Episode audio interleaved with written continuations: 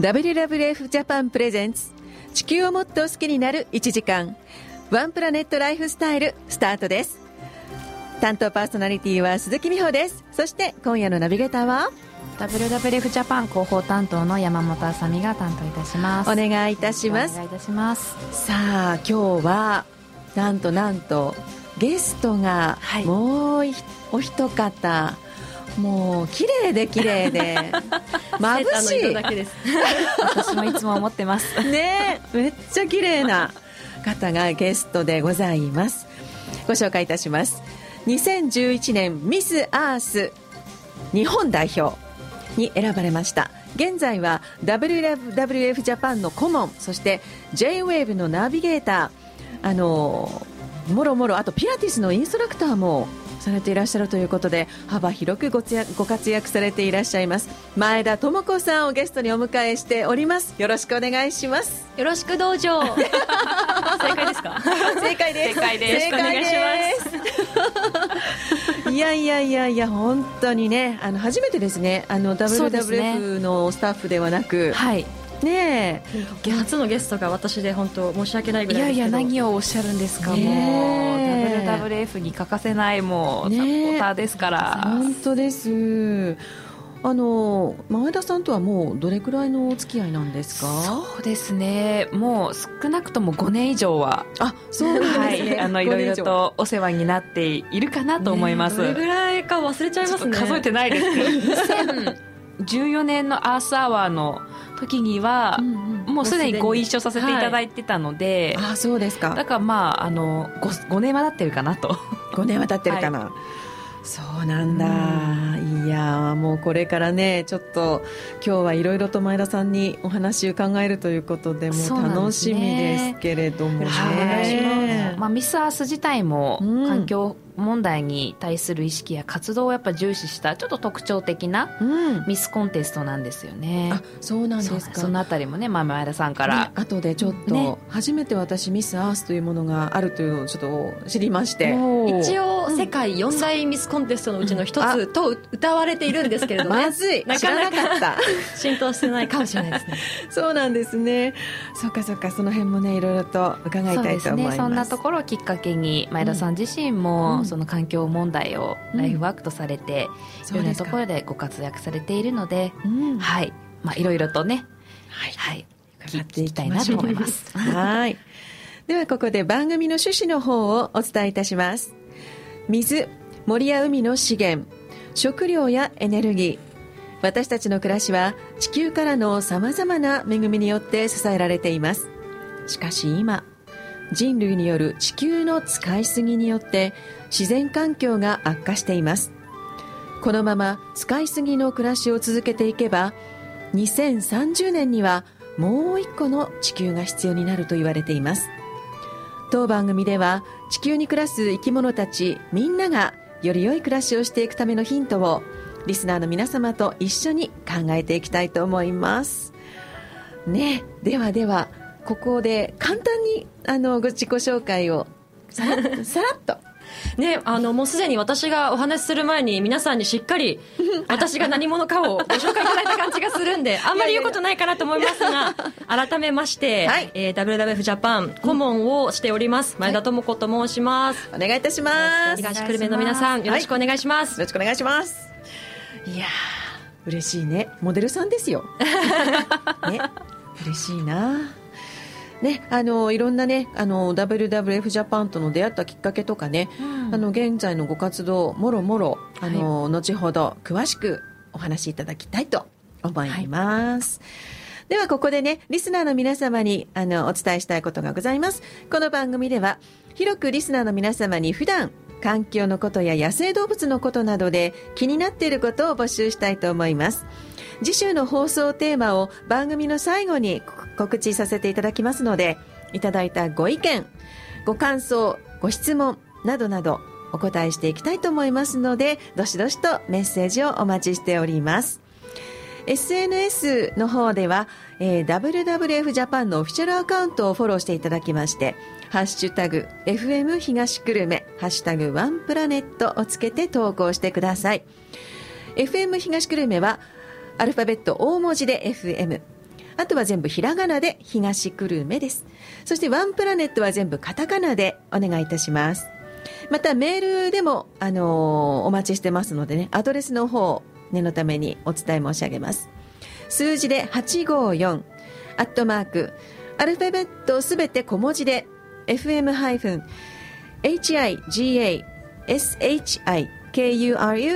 fm-higa-shikurume.com fm 東久留米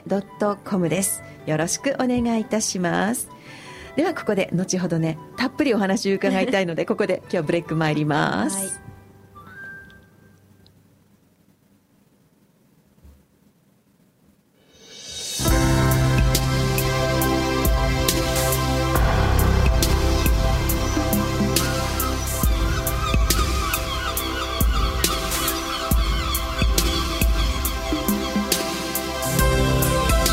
「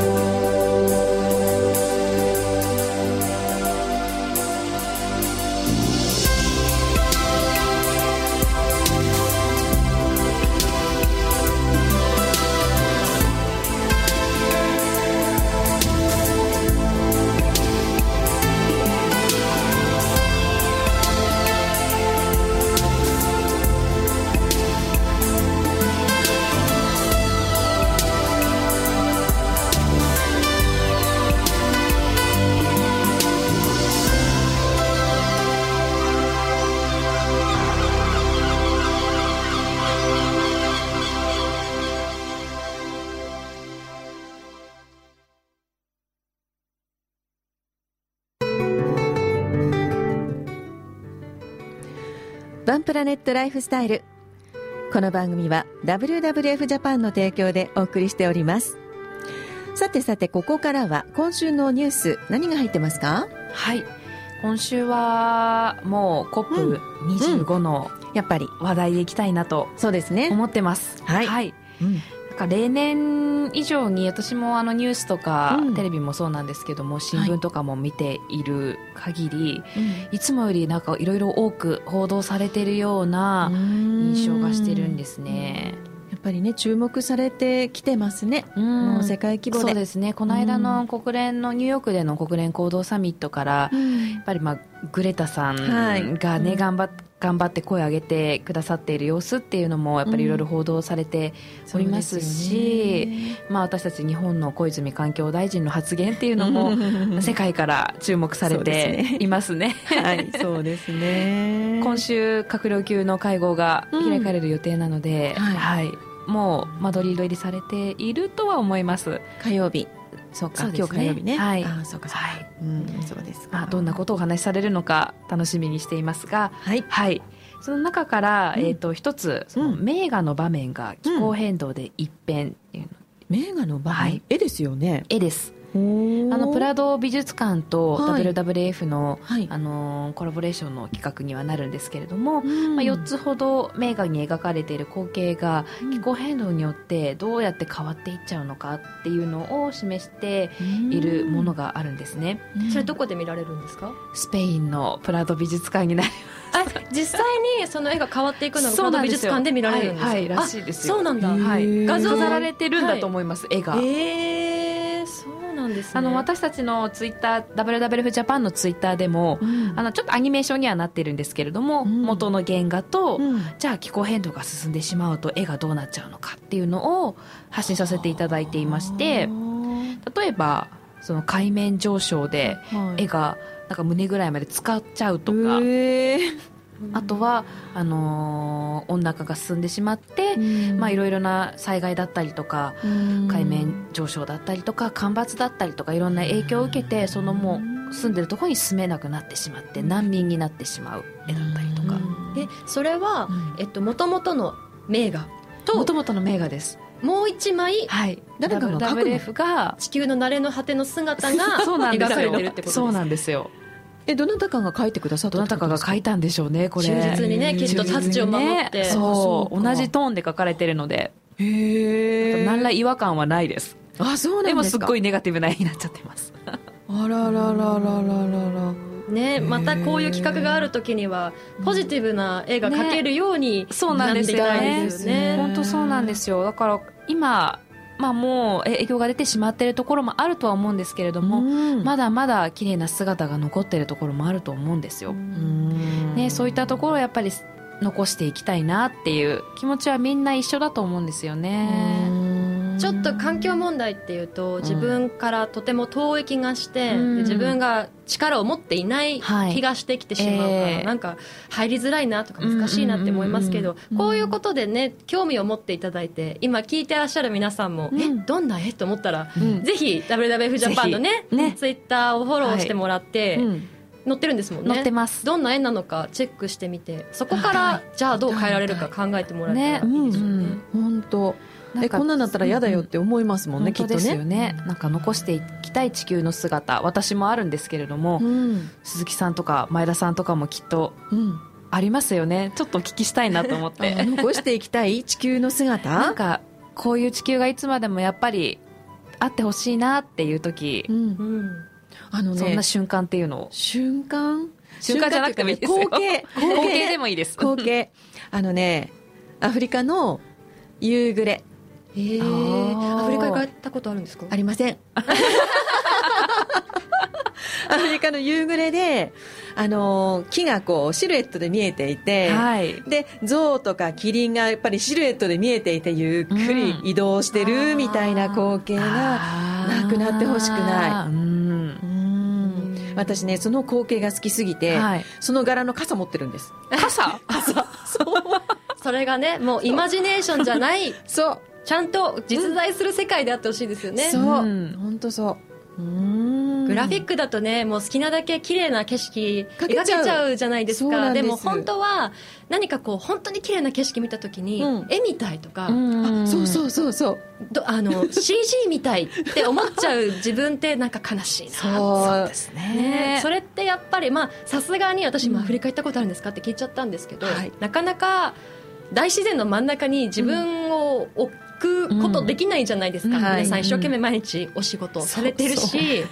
ね、家族もいるし、うん生活あるしってなっちゃうけれども、うんあのまあ、それを伝えてくれる方が誰かいれば、うんそういう自然といつまでもつながっているのか、うんでいや本人生に一回でもうん、行きたいですよね、そうきいうたいで大自す然ねの中でね。オーロラとかねあ、オーロあラ。ーね見たいですね寒さ我慢して我慢してね もうだるまさんみたいに来てね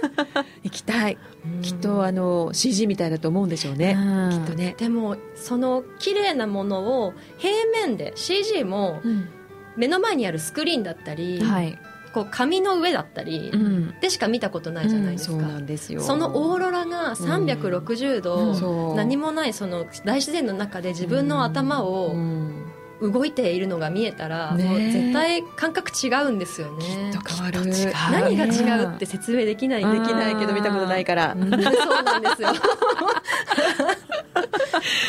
本当に見てみたい、ねえうん前田さんはどうですか私でもあの地球ってすごいなって思うのは、雲の動きそれは雲ちょっおとーネガティブな話にもなるんですけど、はい台風の前って、はい雲の動きが違ったりするじゃないですあーか雨の前も、うん上の方の雲とそそうそうのそう下にある層の雲との動きが違うっていう。はいきっと昔はあの、ね、天気予報してくれる方もいなくて専門的には数値を見てとかはなかったはずだから、うん昔の人もきっと空を見上げて、うんこうやって雲の動きで知ってたんだなっていうね感慨深さもあり、はいうんで地球っていうのは大気は必ず外に出ていかずに循環してるので。あそうですよね太古の人たちが触れていた大気がまた循環してそこにあるかもしれないお水もそうですよすごいね なんか今すごいよあの遠く感じる自然が意外と近いっていうのと、うんあーあと桜ですよね桜嫌いな人いないと思うんですけど、ねやっぱりこう日本人が思う桜の時期うにん桜咲いてほしいじゃないですか咲いてほしいそれを望む気持ちっていうのがやっぱり自然環境を守っていく気持ちかなと思本いま当す、そう大自然も素敵ですけどねね身近なそういうほっこりできる自然の美しさうんが一番生活の中で大事かなと思います、わかります私も駅までうん30分ぐらい歩いてるんですけど毎日すごいな それすごいですね毎日 雨の日以外ですけど毎日結構歩いてるんですけど、うんやっぱり季節によって道端で見れるものが全然違ってくるのが、違いますあこの時期はこの花が咲くなとか、そうそうそうね、あこんな虫いたなとかそうそうはい、そういうのを見つけるのがすごい楽しいですね。ねえうん私あの別の放送時間にねあの私毎日犬たちの散歩ではい近くの公園を歩くんです、はい、そこで桜結構綺麗なのそしたらもうこの時期にですよもう桜つぼみあんのそうつぼみあんの今ですか今ですよ、えー今ですもうでき始めてるんですでもこうあのかと思うと雪虫が飛んでたりうねんするんですよ今あの紫陽花が咲いてるの発見しましたとかっていうのがとんでもない時に私もあのリスナーの方から情報で自分の番組にいただいたりとか、はい、間違ってツツジ咲いちゃってるとかあり桜ますね咲いちゃってるとかって情報も最近ちらほら入えーってくるんですよね、なんかそう思うとうーうんん見つけてラッキーなのか、うんーんって思いますねこの間違え咲ていちゃった桜はじゃあ本番咲けるのかなっていう私は心配してしまうんですけど本当ですね私も11月ぐらいにソメイヨシノが咲いてるの見ました勘違いしちゃうんですよねうん暖かいとそうなんねですよねねなんかセミもニュースでありましたね。あそうでしたなっんけか今年の夏ちょっと詳しく忘れちゃったんですけれども、なんだったっけかなセミが何セミがうん早く出過ぎちゃったとかなんか、あらあ猛暑でうんはいですなんかいや影響があったってちょっとごめんなさい忘れちゃったでも確実にその身近にいる自然の生き物たちの生活も変わってると思うし、ね、それを見てるとだんだんもしかしたら私たちが季語として使っているものがもう季節ずれ込んで変わっていかなきゃいけないかもしれないそうそう本当そうなんですよねねそう思うと悲しいですよね季語ねね極端 な話本当に歓喜雨季しかなくなっちゃうかもしれないですもんねやだなそれ、まああんまり考えないようにしましょう はい。あのちらっとあの先ほど出ましたけど、あの確証のないあれですけども、その自販機の話ちょっとだけしません？はいはいはいはい、まあ、うんニュースで出てた話なんですけれども、まあ、あの今年割と話題になっているプラスチックの話です、うんで自販機自動販売機で皆さんジュース買われる時とか飲み物買われる時プラス、はいペットボトルありますよね、はいそれがあのなかなあのやっぱりペットボトルを使わないようにしましょうっていう動きが出てきているところでは、あの自販機で販売するのをどんどんなくしているっていうようなニュースもありました、私もまだちょっと駅とかでも見てみたんですけれども、うーんいつもと変わらないなっていう感じではあったんですが、まあ、その自治体とか企業とか会社の中での自販機では徐々にそういうところも減らしているっていうのがニュースになっていったので、まあ、なんか買えなくなるっていうわけではないですけれども、まあ、それでも不便を感じないようなそうですね感じになっていければいいかなとは思います。もしかしたらね今聞いてらっしゃる方で、うん自分の会社持ってらっしゃる方、ね我こそはという方はぜひそうですね。本当そういえばないかもみたいな、ねペットボトルなくしていただけたらね、うん、ただ,、まあ、それだけペでットボトルを作って生活してらっしゃる会社もあると思ううのんそうで,、なんです一よね概に全部なしっていうことではないと思うんですけど、そうですね。夏だったりね、うんあのつい自分の水筒忘れちゃったからそうなの。そうでなんですもよ。喉が渇いてちょっとフラフラしてきたけどダメだペットボトル買っちゃいけないからって言って倒れちゃもう元も子もないので、倒本末転なわけじゃないですそうねううんだからそういう時のためにうん自販機ペットボトルがね、うん蓋ができて便利な携帯ではありますそうでかすらうん必要なのかなとも思うけれども、うんあのなんだ癖のようにうんそう駅に着くたびにうんホームでついうん自販機のボタンを押しちゃって押しちゃうペットボトル飲みきらないのにどんどん溜まっちゃうけどまた新しいの買っちゃうってそういつも何も違和感なく罪悪感なくやっていたアクションをうん、ちょっとちょっとボ待てタンをと押す前に本当に必要かなって、そうそううん、一呼吸本当にそうですね必要かなって考うんえ飲み切れる、る飲み切れるかなってうん思うきっかけになったら嬉しいですよねそうですねそうなんですよねほんのねちょっとのワンテンポ、うん一呼吸考えるだけで全然違ってくると思います、うんねえいやいやねあのゴミの問題一人一人が気をつけていきたいですね、はいはい、ではブレイク参ります、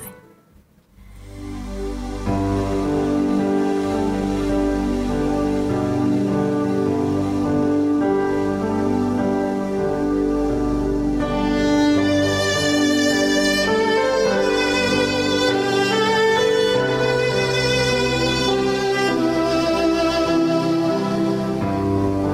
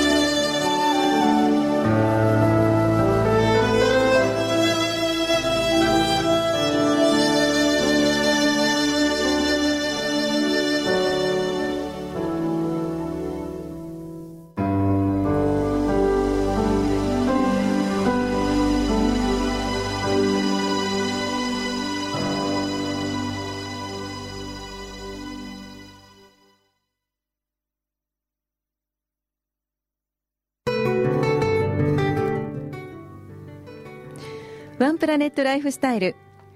この番組は WWF ジャパンの提供でお送りしております。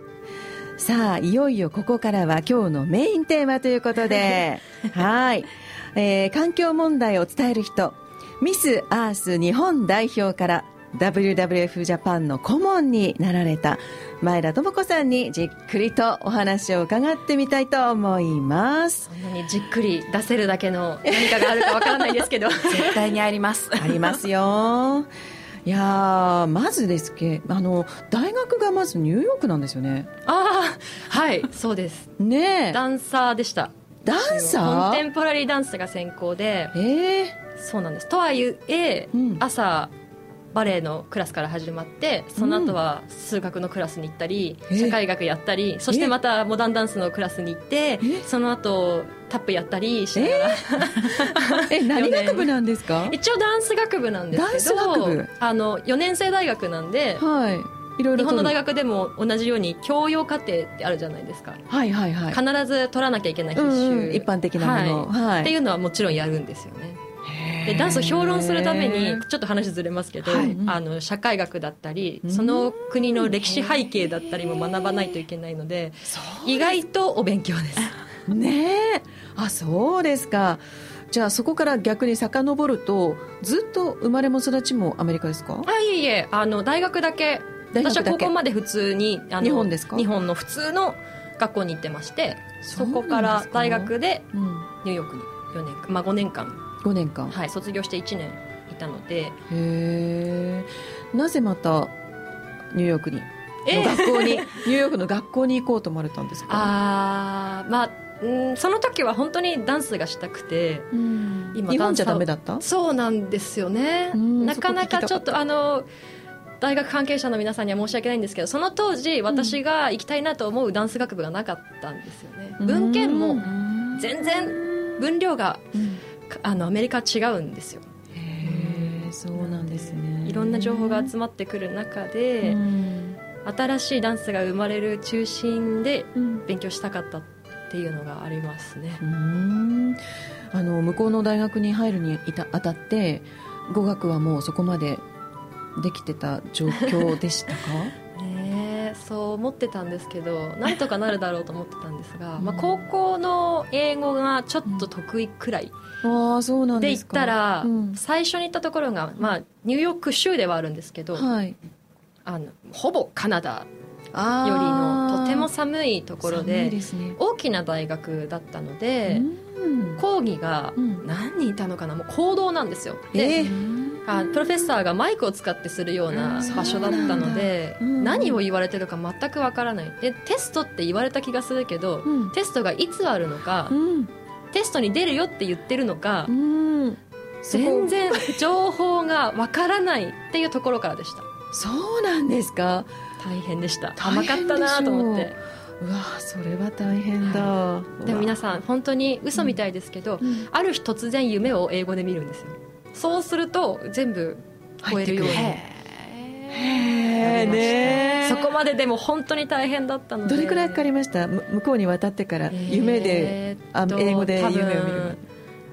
ファーストセメスターは全然わからなかったと思いますなるほどセカンドからかなだからえっと、うん半年半年ぐらいは苦労ししましたねしましたかそうなんだ誰にもおすすめしないですその英語の 学び方はそうなんですねさあそれで大学いよいよ出られましたそこから WWF というこの環境の問題にあの関心を持たれたきっかけっていうのは何だったんですか実ははい、大学よりもずっと小さい頃あおおもっと前に遡るそうですね、うん小学校に上がる頃にはまあうちの学校がさっき普通の学校って言ったんですけどはい、なぜか登山が好きな学校でええとにかく1年に1回は山登ってると東京ですかはい1回どころかね2回は登ってましたね女子校ですかえっ、とあ小学校はあ共学だったんんですけうんど中高はそうですね女子校でしかも私ガールスカウトだったんですよ母がリーダー姉もガールスカウトうん私も当然ガールスカウトだったのでおー とにかく山に登りへキーャンプをえしえ飯合炊飯をし 懐かしいですね、なんか。韓家族全員分のトレッキングシューズが、あの靴箱を開けるとちゃんと入ってるっていう家だったんでそうですかそれが自然に関しては一番のきっかけだと思います水についてあのガールスカウトレポートを書いたりとかあそうなんですね、はいじゃあ生き物とかも好きでしたか、うんただ小さい頃はうん本当に正直な話、うんもうその母もやってる姉もやってるっていう流れで突っ込まれた感があったあのそっでか、なかなか、かいやいやうんうん うん、なんで山を登るんだぐらいに思ってたんですけ ど、いその当たり前に触れてたことが、はい、今になって意外とあ普通じゃないんだこれっていう私がしなんなんだろうな何も考えずに知ってる自然の美しさだったり、っっていうのが意外とみんな見たことがなかったり感じたことがなかったりっていうのを大人になってから知っていい経験させてもらったなと思います。そうなんですねそしてまあ環境問題とかそういった自然のこととかがあの大好きで当たり前のように日常としてあって育ってこられてそして WWF ジャパンとの出会いっていうのはねあのまあ、ミス・アースのはい日本代表に2011年に選ばれたんですけど、はいせっかくそうのん環境問題の取り組みにうん特化したミスコンテストの日本代表になったから、うんこのタイトルをなんとか使えないかとお何かこうちゃんと実のある活動がしたいなと思って、うんうんうん本当に個人的に、うんえー WWF ジャパンうのんインフォメーションにへー電話をし まして、えー 自らはい、ああそうだったんですか皆さんが想像してるあの始まりとは多分違うと思うんですけど。はい 電話を受けられた方もびっくりしたと思いますあおーの私2011年ミス・アース・ジャパンの前田智子と申しますが、一緒に何かできませんかっていうところから始まって、うんアースアワーを、うんもう本当に個人的にずっと応援していて、へー3月の最終土曜日、うんえー夜8時30分から9時30分の1時間、うん世界中で電気を消すはい臨時次会のその時間ですけどね,、そうですねっていうイベントキャンペーンうんを、もうリレーのように地球を俯瞰すると消灯が回っていくので、あーそれをぜひ実現したいっていう勝手なロマンがありまして、もう半ば勝手に本当にサポーターというかアーサーをずっと応援してきましたあうそのつながりがあってうん顧問にそうですね就任させていただきました、朝はで毎年まあ関わってそうイベントでメインにはイベントトでまあ関わっていただけるようになりまして風が強いアースワーもです雨が降るアーサワーも、はいいろいろあったんですねこれまでにあそうですかで、えー、と今顧問としてはどんな活動になられるんですかねあの白穂産後村行かせていただきますあそうですね白穂産後村っあてのど石どこですか垣島のあ石垣私島たちの,、はい、あうんの師匠があるんですけれども、はい、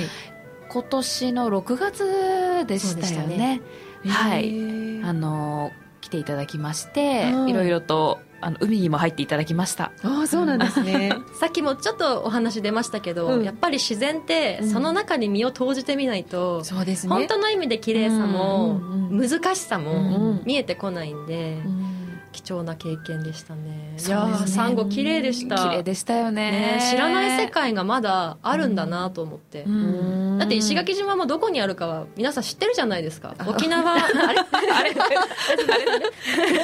台台湾の近くです台湾の近く そうですね沖縄よりも南ね南か、はいなんですけども、うんだけどその下にでもサンゴあるんだろうねって思ってるけど、うん実際に覗いてみると、うん本当に全く私たちの知らない世界同じ空間に存在してるけど、うん水えー、と海の上と下ではこんなに世界が違うんだって、うんそうなんですねカルチャーショックに近いええそ衝んなに撃が走りまよしたかったです見ていただいてそんなに、 語っていただける山本さんね、海な好んてきでね、はい潜ったりされますもんね、はい、はい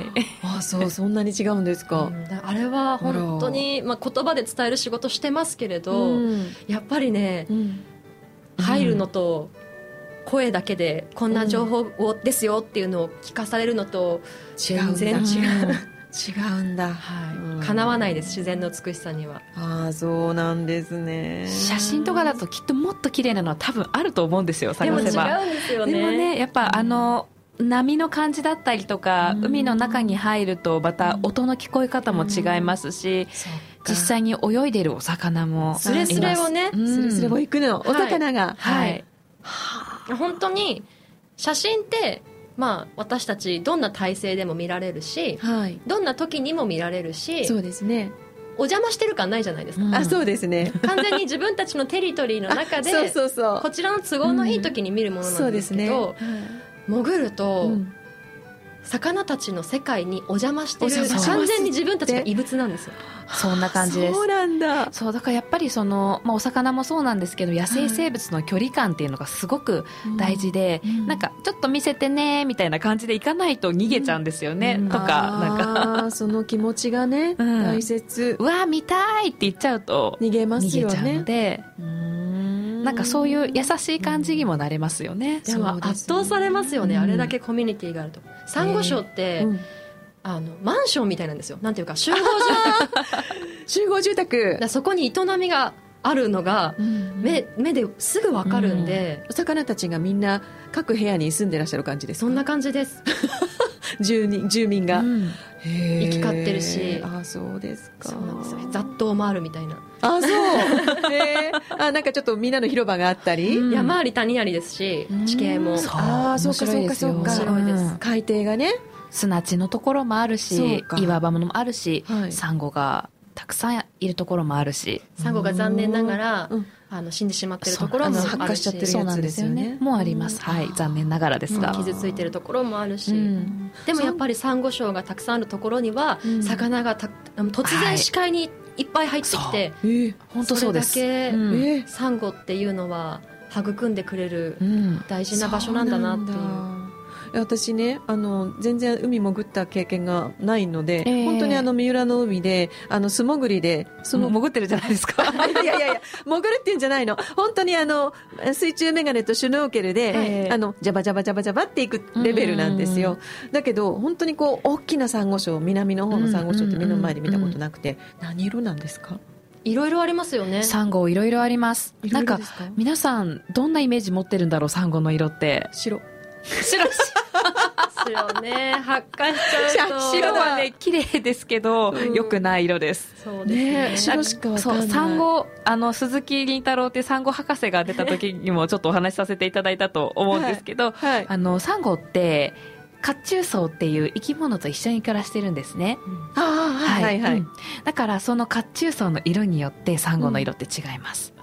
そうか、はいい、ろんな色があるんだ、うん形状も違いますそよねうですねううんんなんかテーブル状になっているサンゴもあるし、うん本当にピースみたいな感じのうん指枝浜サンゴっていうんですけど、あーそうなんですね指枝浜サンゴチョキチョキみたいなサンゴもあったりしあまとす、鹿の角みたいなのも多分あそうるででしょすうねね。柔らかいソフトコーラルって言われるサンゴもありますし、え何触ったら柔らかいんですか柔らかいのあるんですよ。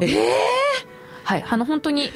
イソギンチャクみたいな感じのイメージの柔らかさで、本当ふににゃーんってしてるのもあったりするので、揺れちゃうのそうです、そうです。そうなんですかなんか赤いサンゴとか、結構そういうのあったりしますよ。赤いサンうゴんねちょっ、と深くまでいかないと見れないかもしれないですね、それはは。あうん、全然知らないです本当に白は、白とか、ちょっとグレーとかはうんあんまり良くない色良くでなすい ね。あそうなんですだからもうお土産屋さんでうん上がっちゃってるものしかもう印象に残ってないかあらあ白そうでなんだとす思うねうんまああれは多分ちょっと加工されてたりもするのであーそうかそうか脱色していたりするかもしれないですねあーそうか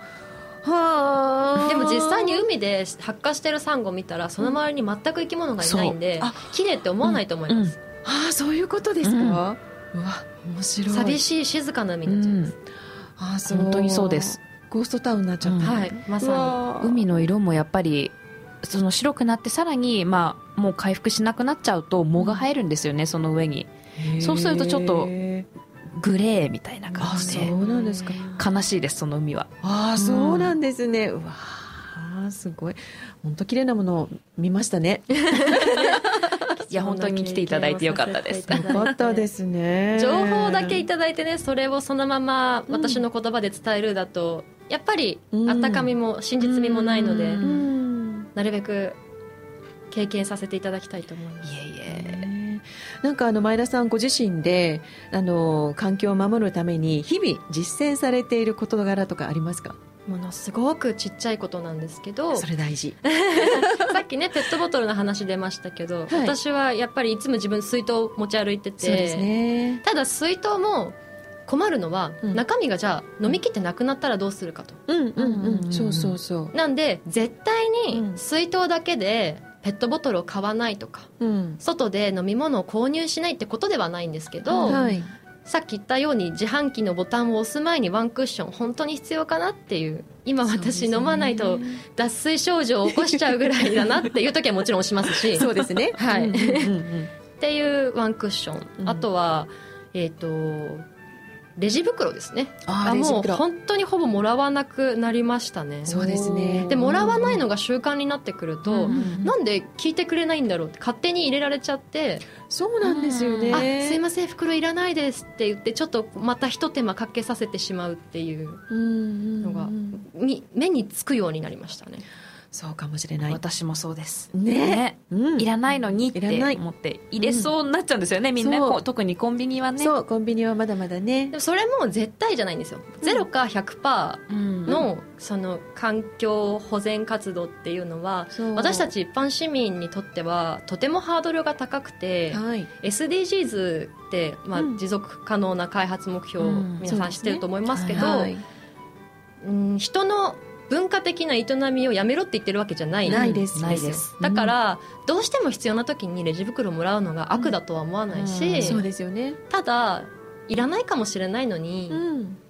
なやたらめったらレジ袋をうん2つも3つもそう腕にかけるのは私は罪悪感が、うんおっしゃる通り本当そうですねうんできることを着実に自分の生活スタイルに浸透させることが、うん私たちコンシューマーあうんの消費者そうでのすよね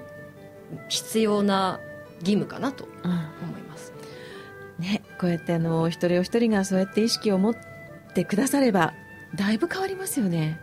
相当変わりますねこのゴミ問題そう思いますね一回やってみるといいかもしれないですうん今日はじゃあ、レジ袋絶対にももらわないうんあ WWF の、えー、とパンダショップでもはいエコバッグありエまコすもバッんグありねますありますはねい結構ね小さく畳めちゃうんですよそうそうそうそう私は、ねあの畳んで結んで 小さくしてカバンに入れておくんであすりけがとどうございます、そうするとうんかさばらないしうんハンドバッグにも普通に入るしそうなんですうんうん便利ですよ本当エコバッグはねそうそれで困ることがあったら、うんあのまたその時考えればいいそうでし、すようんね一度面倒くさいなって気持ちを抑えて、うん一日限定でもやってみたらそうですねなんだ意外と便利だってそ思うえるかそうそうもしれない本当に私もちょこっとした買い物なら近くだったら、もうエコバッグとかも持っていかないでもう手手で持って帰っちゃうそうですねことが結構あったりす抱えて帰るのでうんありますよねね、なんかオフィスとかでちょっと買い物にコンビニ行ってくるとかだったらうん全然それでも、ねねできると思うのでそうなんですよね、今ねパンダショップの話が出たでしょ、はい年賀状た買ったんですあありがとうございますそう買ったんすだごけいど大人気なんですよでねうん欲しかったから売り切れだった、あーえ何種類あるんですか年賀状もう山残念山根の方ですか山根そうああとな何種類か入ってるやつもダええええメだった、あーいつもね遅かっ人た気なんですよ年賀状遅かった来年はもうちょっと早く買おうと思った 引引き続きよろしくお願いしますかしこまりましたあとひじきも買いましたひじきですね岩井島の、岩井島のひはいじき買いましたよ、美味しこいの時期だとクリスマスリースですかねそうですね前田さんもクリスマスリース、ありがとうございますうん何何何あクリスマスリース自分で作れるクリスマスリースのキットがあるんキでッすよトか そううなんですよあー可愛いですよね可愛いあれでねすよ、あーなんかあの追加分が今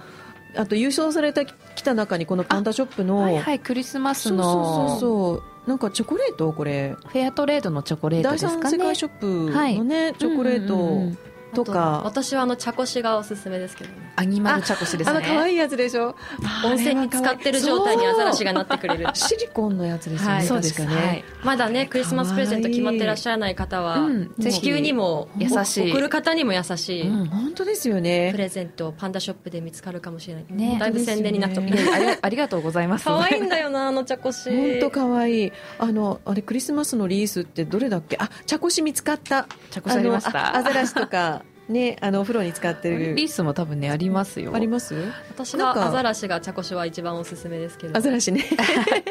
クリスマスの時期とか、まあ、サンクスギビングとかも、まあ、日本じゃあまりないですけども、ああそうやっぱり消費が非常に増えるうん時期でもあるんですよね。そういう時に何を買うかどういそううなスんですトよーリーのあるものを買うかっていうのが、ね、選べるといいですよねこれいいですよね山梨県産の FSC の認証をはい受けた材料でできているこのキット、これね木なんですよね木で作るクリスマスリースいかがですかねこれクリスマスプレゼントに自分で葉っぱとかパンダもいるんですけどパンダもね WWF の本当だ場所は組み合わせて、ね、そう好きな形に自自分で作れるやつです、これいいかもなんかあんまり大きさもすごく大きすぎず、手頃な感じなものなので、うんうんね、ドアとかにも玄関とかにもかけても可愛いですいいし、ですね、目安としては30分ぐらいで組み上がるというはい、もあのなんのですねよっぽど悩まなけ ればパンダはここかなみたいな感じで悩まなければ、そうですかねクリスマスプレゼントにもぜひという感じですけれども、はい、いやーねこんなに長く前田さんあの話してくださることがあんまりないというふうに伺ってますけれど もどうですかね大丈夫ですか大丈 夫もちろん大丈夫もちろんですよあとね、えー、とお知らせの方が特に今日はそうですねもう年末にも近づいてきているので、あまりちょっとイベントとかも12月中はそんなに予定はされていない予定はしていないので、はいまあ、今コップが、えーちょうど半分ですね今週で折り返し地点になりまして、今週末まで続きます今週末までねはいそうですか、でここからもまあ話題になることもいくつか出てくる予定にはなっているので、WWF ジャパンのツイッターで、うんまあリアルタイムで現地からうん派遣しているスタッッフが発信してくれているのでそうですかぜひぜひあのそんなに難しいこととかうんも、全然初心者でも分かるようなことを簡単に噛み砕いても発信しているの で、うなんです合間にねちょっとニュースにならないような小そうネそうタそうもそうそあ小ネタもう、ね、はい、 あの会議場でのご飯だったりとか会議場で出るご飯あちこちの国から集まってたらお食事大変そうですよねねいろいろ多分あるんでしょうね私もねね実際行ったことないから分からないんですけども、どなたか行かれてるんですよあねはい WWF からははい2名派遣して、そうですかおりいやはいどんな会場なんだろう、ね会議場のあのいわゆる人が集まっているシーンだけではなくて、うんもう疲れて寝てる人だったりとか、ね本当に広いんですよね本当に広いっ私てもまだ行ったこなんとかのないコップですが想像がつかない私のそのうちのスタッフは、あの会議場歩き回るわけですよその2週間うん靴底がもうその2週間ですり減ってしまうって言ってました1日目はわざとじゃないけれども、はいその位置関係を把握するために、うんとにかくでたらめに歩き回って、うん地図を頭に入れるって、あの、えーダメダメジャパンの、書いてあはい、ツえイッターで私はその情報を仕入れました。何何じゃあ何私が今、あのー浮かんだイメージってなんかディズニーランドの中うろうろするぐらい広いのかなってディズニーどういランうドは広すぎるかな部屋がいっぱいあるんじゃないですかねき部っと屋がいっぱいあるそのとにか会く会議場迷うって言いのますよねそう部屋もあるしでそのまあサイドイベント的に外でやってるあるようなんですねパビリオンみたいなのもあるしって聞いてますあそうなでんもだそのね、うんあの、各国が集まる中で、やっぱり駆け引きがあるわけですからね。うんっていう、その周りで疲れて寝ちゃってるスタッフもいるっていうの は、疲れて寝なんいうかちゃうほど疲れちゃうんです ね議論がやっぱり夜中まで続く時もあるんですって、うんあそうなんですか終わらなくてはもう睡眠時間も削ってあーそうなんですね議論されているんですよねでなんかあの延長することも結構あるんですってねあはいはい、結構延長長することあります、会期まを割と毎年はいまそうあ、なん決めなきゃいけないことがね、終わんなければしょょうがないああそういうもんなんですねはいもう期限だからここまでにどうかするっていうわけじゃなくて、うんうん期限を延ばしてまできちんと議論する、まあ、1日2日とかですけどね伸びても、うんへーそうまあ、です週末にかかってしまうと思いますおそらく今年もそうなんですね,、ねご興味ある方ぜひね COP25 のことツイッターでね WWF の方で発信されているので、うん。可愛い動物の情報もね、はい WWF ジャパンありまのすよツイッターで見られるので、うんそうですね自分で情報を集めるのなかなか大変ですけど、うんフォローしていただくだけでいろんな自然にまつわる環境にまつわること入ってくるんで、はい、入ってきてますようんありがあとうのございます LINE とかも、うん、入よっかてきったてらます私のツイッターもフォローしてくださいはいそうですかあのお二方クリスマスはどういうふうにお過ごしになるんですかクリスマスはお仕事ですねやっぱり、はい私もです あすいませんクリスマスはちょっと南の方に行ってきますあええどこです南でクリスマかス石垣島に行ってきますあらはい白穂ですかはい、そうなんですかあさっきお話に出た白穂ですかはい、ああーの遊びに行ってくるんで白あ浜らは立ち寄るぐらいなんですがあそうなんですか、え石垣石垣島ってあったかいですか あった今かうんうんこっちよりかあったかいです修理があったかい そうですかまた楽しみです、はいそんなお土産話もまた聞かせてください、ね今日はね前田さんありがとうござあいりまがとうしございまし